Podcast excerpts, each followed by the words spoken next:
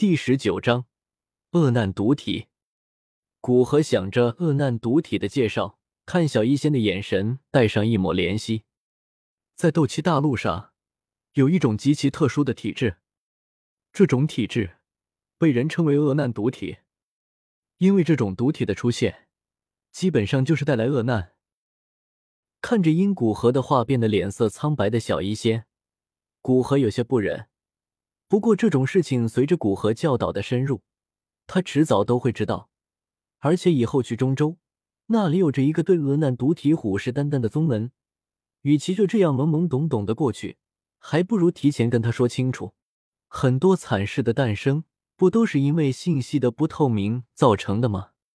不过你也不要伤心，这种体质既然这么恐怖，也自然有其神异之处。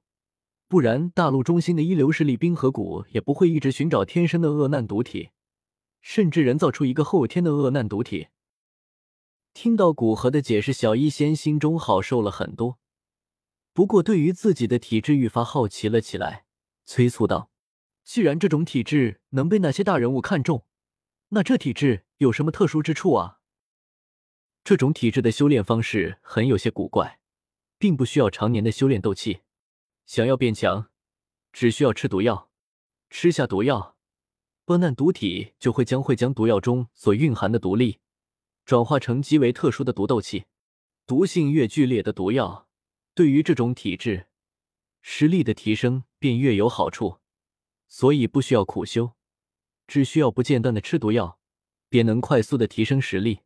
听到这诡异的修炼方式，哪怕是自己的体质，小医仙都有些惊恐的看着自己的身体。古河坐到小医仙身旁，安慰的拍了拍他的肩膀。所以我才要告诉你，让你自己知道自己的身体情况。不过你别看这个体质的好处，这种体质实力提升的确恐怖。不过，毒药始终都是毒药。虽然依靠着恶难毒体可以止住毒力噬体，不过当日后服下的毒药越来越多时，多到恶难毒体已经压抑不住体内毒斗气的地步，那时候万毒噬身之痛，便将会让你在最痛苦的折磨中缓缓死亡。所以日后你一定不要去接触毒药。从没吃过毒药，那么这种体质便不会开启。可一旦服用了毒药，就算是误服，那么恶难毒体便会真正的开启。到那时，越是剧烈的毒药，对你的吸引力便越大。甚至为了得到剧毒，而不惜杀人抢夺。剧毒就犹如一火，对炼药师的吸引力一般，千方百计。就算最后是飞蛾扑火，那也会毫不犹豫的扑上去。古河看着小医仙，眼中有着叹息。想到原著中离开小山谷后的悲惨遭遇，及之后在出云帝国成为恐怖的天毒女，为了毒药杀人如麻，扶着小医仙肩膀，盯着他的眼睛，认真叮嘱道：“原来我是这么让人厌恶的存在。那师傅，你收我为徒友是为了什么呢？”小医仙哀婉的笑着问道：“如果我没有碰到你也就罢了，既然遇到你。”那我就要保证你不会因为误服毒药而开启悲惨的一生。当然，这种体质并不是无法控制，只要你修炼到斗尊，到了那个时候，就是误服毒药，你也可以主动决定要不要开启这个体质。凭我的天赋，可以修炼到斗尊吗？那个境界根本没有听到过人修炼过，哪怕加玛帝国十大强者，最高的也不过斗皇。小医仙对自己修炼到斗尊表示严重怀疑。好了，现在不要颓废了，赶紧给我去修炼。我可是都计划好了你到斗皇的学习计划，之后的事情谁有能说得准呢？但是只要有我这个师傅在，就一定会帮你的。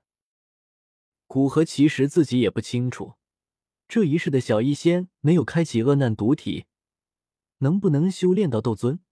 不过之后终能找到办法。上一世对斗圣、斗帝的威能，只是在书上看看，没有亲身体会。这一世能修炼斗气，也许进阶到那个地步，就可以找到办法呢。古河站起身来，同时将小医仙也拉起来，鼓励道：“听到古河的话，小医仙心里淌过一抹暖流。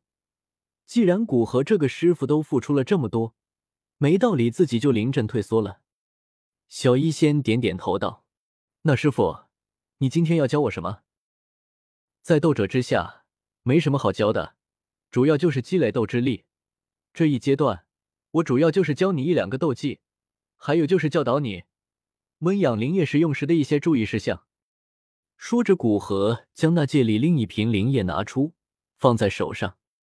你看，这一瓶灵液呈绿色，而品质最好的是呈翡翠色的，两者之间的药力有不小的差距，对斗气的辅助修炼效果也是不同的。你手上的那一瓶虽然可以辅助你修炼一个月，但是为了最佳的药力，你使用一个星期就可以将水盒里面的灵药倒掉，再使用一滴新的。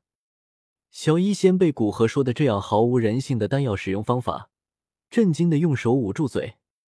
看着小医仙可爱的一幕，古河笑眯眯的道：“这里的药材足够，需要我动手的也就是一颗一阶魔核。总的算下来，一滴灵液很便宜。”为了我徒弟修炼效果最大化，浪费一些也没有什么。常年在普通人家，并对丹药异常喜爱的小医仙，有些受不了古河的这种浪费的做法。太浪费了！就算是为了我更快的修炼，也不能这么对待丹药啊！这样总有一种亵渎丹药的罪恶感。古河只好耐心劝慰道：“未使用完的药水可以用来浇灌药草，剩下的能量。”药草可以吸收，其实并没有造成多大的浪费。小医仙也只能点头，不过表示要尽快学习更多的药材指示，知道这些药水浇灌到哪些药草上可以被最大程度的吸收。这温养灵液第一次使用效果最佳，你在第一次使用前一定要调整好自己的状态，然后再进去修炼，这样说不定你直接就突破了，进入八段斗之力。最后，古河提醒道：“小医仙点点头，去打水准备修炼。”古河还是一如既往的在山坡上炼药，通过炼药消耗斗气，然后恢复，如此不断的循环，将体内的斗气进一步凝实，并寻找那一丝突破的契机。